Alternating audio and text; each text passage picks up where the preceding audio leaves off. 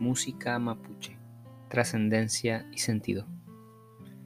Por años se ha expandido y diversificado a lo largo del mundo, desde tiempos inmemorables hasta la actualidad, y seguramente seguirá por miles de años manifestándose de diversas formas, en distintos estilos y en innumerables voces. La música, aquello que desde antes de ser descubierto por los colonos ya existía en nuestro país, ese arte que se creó quién sabe cuándo y quién sabe por qué, pero a pesar de eso, incluso en la actualidad sigue perdurando.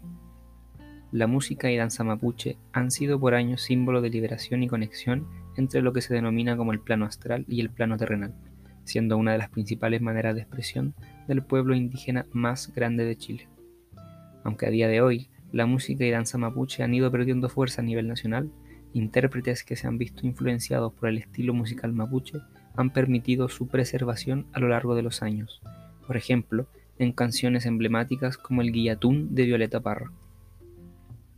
Liderados por la Machi o el Machi, el pueblo mapuche interpreta cantos e improvisaciones musicales para conectarse con los espíritus, interactuar con ellos a través del Machi y traer la conversación al plano terrenal. Desde tiempos muy remotos, hay evidencia de que estos tipos de cantos, acompañados por danzas que también son improvisadas, han ayudado a los mapuches a conectarse con sus espíritus y sus antepasados. En este sentido, una de las mayores características del pueblo indígena es la poca importancia que se le da a la calidad del músico, pues es mucho más importante expresar los sentimientos de cada habitante con sonidos que alcanzan lo que las palabras no pueden. Una liberación absoluta en la que el cuerpo puede llegar a sanarse, explican descendientes mapuches. Instrumentos e importancia.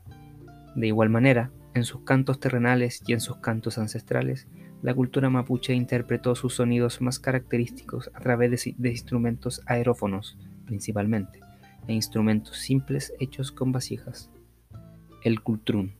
Buscando representar el universo mapuche, este instrumento de percusión se convirtió en uno de los más representativos de la música mapuche, manteniéndose incluso en la educación básica chilena. Compuesto de materiales simples, el cultrún o kultrung se ha utilizado para rituales y celebraciones típicas de la población, siendo el principal acompañante de la machi a la hora de conectarse con los espíritus. La inigualable forma de este instrumento ha permitido prevalecer a lo largo de la historia, dejando su trascendencia plasmada en la cultura chilena. El trompe, o arpa de boca.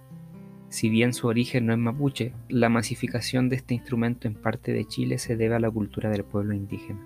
Traída desde Europa en los tiempos de la colonización, el trompe es un instrumento que destaca por su característico sonido, lo que lo ha vuelto llamativo para turistas, habitantes de la región de la Araucanía y los alrededores. El pueblo mapuche, como se ha mencionado anteriormente, estuvo constituido por improvisadores innatos, dispuestos a expresar sus sentimientos a través de los instrumentos, conectándose con su interior y con el más allá. Una, de las exponentes chilenas que realizó Quizás el aporte más grande fue Violeta Parra, quien inmortalizó los ritmos mapuches en canciones como El Gavilán y El Guillatún, permitiendo, años después, la mantención y reinvención de la música mapuche tras generaciones de estar al borde del olvido. Comenta, comparte y participa de esta iniciativa. El conocimiento es una manifestación de nuestro orgullo nacional. Cultu Chile, orgullo y conocimiento.